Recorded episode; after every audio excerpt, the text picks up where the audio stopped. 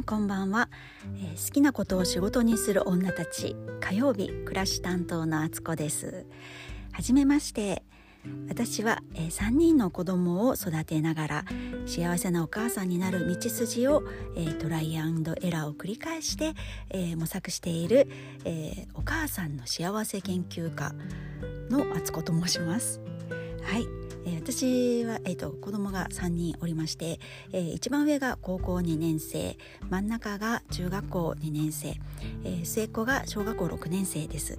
なので、えー、お母さん歴、えー、約17年という感じです、え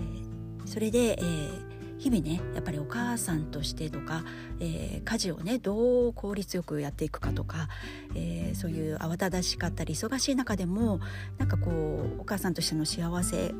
をね感じられる自分でいたいなと思っていろいろ、えー、自分なりにね、えー、試行錯誤しているわけなんですけれどもでそんな中でね良かったこととかをね、えー、ぜひ皆さんにご紹介したいなと思って今後いろんなお話をねしていきたいと思います。はい、えー、それで今日のエピソードなんですけれども誰でもできる、えー、劇的に家事を楽にする方法という話をしたいと思います。皆さん家事は、えー、好きですか、えー、家事と聞いて何を思い浮かべるでしょうか？多くの方は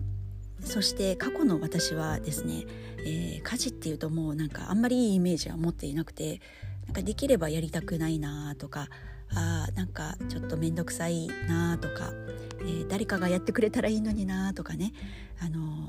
ー、そして、えー、家事って言ってもやっても結局また明日やらなきゃいけないっていうね終わりがないっていうのもね苦しさの一つだったんですよ。でそんな風にイメージされる方は多いんじゃないかなと思うんです。これはあのお母さんであろうと、えー、一人暮らしの方であろうとね実家暮らしであろうと結構あの家事っていうとすごく大ごとに聞こえますけど自分の身の回りのことを整えていくっていうのは誰でも多かれ少なかれやっていることなんですよね。でそんなこう万人に共通するね日々の暮らしみたいなことって実はこう捉え方次第だったり概念が変わると、えー、すごくねあの楽しいものだったりなんかあ意外といいかもやっても別にいいかもって思えるようなことがね、えー、あるので、えー、それをね、え私はどう解釈したかっていうお話をしようと思います。で今日のエピソードのま答えみたいな部分を先に言うと、え行き着いたのは小分け家事です。家事を小分けにしているしていく。ちょこちょこやるっていうのが答えでえそそんなことっていうふうにね思われるかなと思うんですけど、えー、具体的にお話をしますね。えー、私はねあの洗濯物がね結構苦手だったんです。あんまり好きじゃなくて、えー、なぜかというとあのとても工程が多いですよね洗濯っていうのは。最近はね乾燥まで一気にしてくれる洗濯機がね、えー増えてきているのでそうするとね干すっていう作業がなくなるんですけど基本的には家事あ洗濯は洗濯物を、ま、洗濯機を回す、えー、洗濯物を干す、えー、取り込む、えー、それから畳むそしてそれをしまうっていうね 結構5段階ぐらいのね、え流れがあると思うんです。で他の家事と比べるとやっぱりねこう時間もかかるし、あの作業が多い。っていうことで、えー、家事の中でもちょっとね洗濯物は好きではなかったんです。けれどもじゃあ洗濯しないでおこうってとかねあの洗濯まとめてね週に1回とか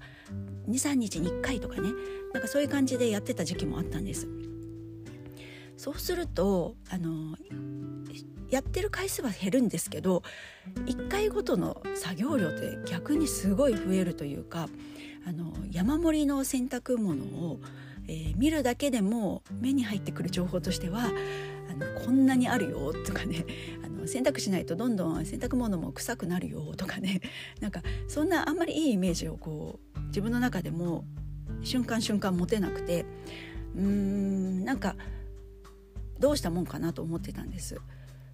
で、えー、子供がね小さいうちは、えー朝洗濯物をね保育園に送る前に自分が仕事行く前に洗濯物を干してから行ってたんですけどそうすると、えー、朝のねバタバタした時間で、えー、寝坊なんかしちゃったりとかねあと突発的なハプニングって、まあ、子育て中いっぱいありますのでそんなことがあって時間が押してくるとちっちゃいねこまごました子供のあの靴下とか手拭きタオルとかお口拭き用タオルとかねそういうのを干すのがもうものすごいストレスだったんですね。えー、綺麗に干したいのにもう時間ないからパパパってこうちょっとしわくちゃな状態で干しちゃってねで夕方取り込んだ時にはなんかしわくちゃだったからあのしわしわになってるとか綺麗に乾いてないとか生乾きになってるとかねそんなこともあってだけどまた次の日も洗濯をしなきゃいけないっていうこのなんか苦しみ の中にいたんです。でどうにかできないかなっていろいろ考えてみてうーんまとめるって方が無理だったら逆にちょこちょこやってみるっていう風にしたらどうだろうっていうね自分の中でこう新しいこう概念が生まれまして、えー、洗濯を夕方まずね帰宅してからえー、子供が保育園で使ったものとか朝から出た洗濯物をね一回洗濯するんです。でそこで干してで次の日は朝に、えー、夜お風呂に入った後とかのねバスタオルとか、えー、パジャマとかね、えー、そういうものを朝洗うっていう風に変えてみたんです。1日2回にしてみた。そしたら夜干す時は結構時間的には朝よりは気持ちのゆとりがあるのでゆっくり干せるんですよ。なので子どもたちのねちっちゃい洗濯物っていうのを干すのがあのそんなに嫌じゃなかなくなったんですね。朝のバタバタしてる時に干すあの勢いでやらなきゃいけない気持ちと比べるとゆとりを持って洗濯物を干せてで朝になると意外と乾いてたり夏場だったら外に出しといても乾いてるし冬場なら部屋干ししててもね意外と乾燥してるのでこう湿気もいい感じに部屋にあの湿気が上がってねあの干せたりとかしたんで、えー、これはいいぞと朝それで洗濯物乾いたものはもう畳んでパッとしまうと。で朝の忙しい時間帯にバスタオルを干すとかパジャマを干すとかっていうのは結構大物が多いのであのそれもねさささと干せるんですよ。大物があって小物があって中物があるみたいななんかそういう洗濯物を混在してるものをねこう干すのって意外とこうその仕分けとか分けたりとかあの作業効率的には結構あのごちゃ混ぜになるので、えー、時間もかかったりとかするんですよ。だけどあのはっきりとね小物たちは夜干すで大物は朝干すみたいな風にできるようになったんであ楽だなっていうのをね気づきました。そして1日トータルで見たらやってる量っていうのはね変わらないわけなんですけど小分けにすることでそれを干すために使う自分の中のエンジンっていうのが小さくて済むなっていうのに気づきました。前はね1回でやるぞって言うともうねじり鉢巻きみたいな感じでね、あのー、自分のボルテージを上げてね洗濯干すって決めてこうやらないとこうテンション上がってこなかったんですけどすごく量としてはねその1 0キロ毎日1日トータルで洗濯するとしたら、まあ、5キロ5キロとこう分けてるわけでそうするとあの10キロ干す時に例えば20分洗濯を干す時間がかかってたとしたらまあ単純に言ってもそれを10分10分に置き換えられますね。でさらにはなんか効率がいいのでその干すねさっきの大物だけパパッと干すとかっていうふうなことをやってると5分もかからなくて終わったりとかねあのトータルの時間も実はね短くて済んでたみたいなことを発見してこれはとてもいいんじゃないかっていうふうに、えー、パラダイムシフトが、えー、起こりまして家事は小分けにした方が一回一回は楽だぞということで、えー、小さいエンジンをちょっとずつ動かしていけばいい自分でいいんだと。ちょっとずつなんかこうアイドリングをしている状態は続くんですけどでもねその方が実はこう車も同じですよね走りやすいっていうことになるので、えー他にもちょっとこれをね転用しまして、えー、トイレ掃除洗面所掃除をね毎日やるっていう風にしたんです。これは結構自分の中でもチャレンジングだったんですけど前はね本当に1週間に1回もやらず2週間に1回とかね月1回とかの時もあったと思います。もう汚れが目立ったらやるみたいなね。もともと掃除するそんな毎日やる場所なんて思っていないのであの汚れてても仕方ない場所と思ってたんですけどこれを毎日掃除するように気持ちを切り替えたら、まあ、簡単な掃除方法も自分で考えてねあのトイレシートを1枚使って床からあの便座からね全部こう拭き上げるみたいなやり方をちょっと見つけて、えー、それでささっと掃除するんですよ。トイレ掃除も本当ね23分ですやってるのは毎日やる分としてはね、えー、洗面所もね3分4分ですね、えー、だけども毎回ねこうトイレ入るたんびにえー、洗面所の鏡に映る自分を見るたんびにこう綺麗な状態が目に入る、えー、綺麗な鏡に映ってる自分を見るとかね、あの、本当にこれ自己肯定感がすごく上がるんですよ。掃除を溜め込んでやってた時は毎回トイレの汚れとか隅っこの方のほこりとかね気になってはいるけど、ま、まとめてやるからとか今やらなくていいからって後回しにしていた時の方が気分が悪かったんです。あの体力的にはね体力使ってないから良かったのかもしれないんですけど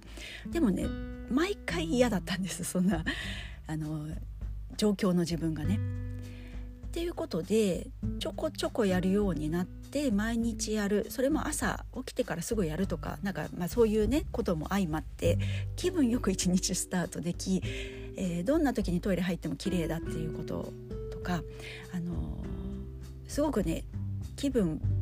爆上がりみたいな感じになりまして、えー、そんなことをね、え毎日続けるようになりました。あと洗い物とかも溜め込んでやるんじゃなくってご飯作ってる最中に、えー、調理で使ったお鍋とか菜箸とかお玉とかもつどつど洗うんですよ調理終わるたんびに。でなるべく同じ、え、道具を使い回すっていう風にやったらご飯が出来上がった時にもうシンクは綺麗な状態。だからすぐにご飯も食べれるし、えー、食べ終わった後のお皿をねシンクにまた置いてもね邪魔になるものがないっていうようなそういういい循環ができて家事を小分けにするっていうのは相当いい効果があるなっていうので、えー、私の中では今落ち着いているところなんですけど、えー、皆さんどう思われますでしょうか？もしねあの家事をまとめてやっててちょっとしんどいと思ってる方いらしたら、えー、騙されたと思ってちょっとねあのその場その場でささっと家事をやるとか回数増やしてみるっていうねやり方を、えー、トライしてみてください。でこれは本当にあのそれぞれの感じ方が違うと思うしやってみて自分の体感が答えなのでやってみて気分良かったら続けてもらったらいいしなんか違うなと思ったらまた自分なりの方法をねいろいろあの自分の着地点を見つけていただけたらと思うんですけど、えー、そんな感じで、えー、家事はね小分けの方がいいんじゃないかっていうのが私の中での今のところの、えー、着地点になっております。はい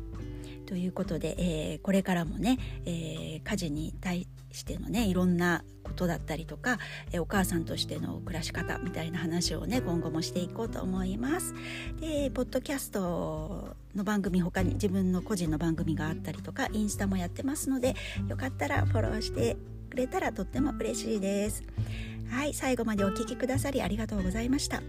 明日は明日の水曜日は、えー、写真担当のテコラからですお楽しみにそれでは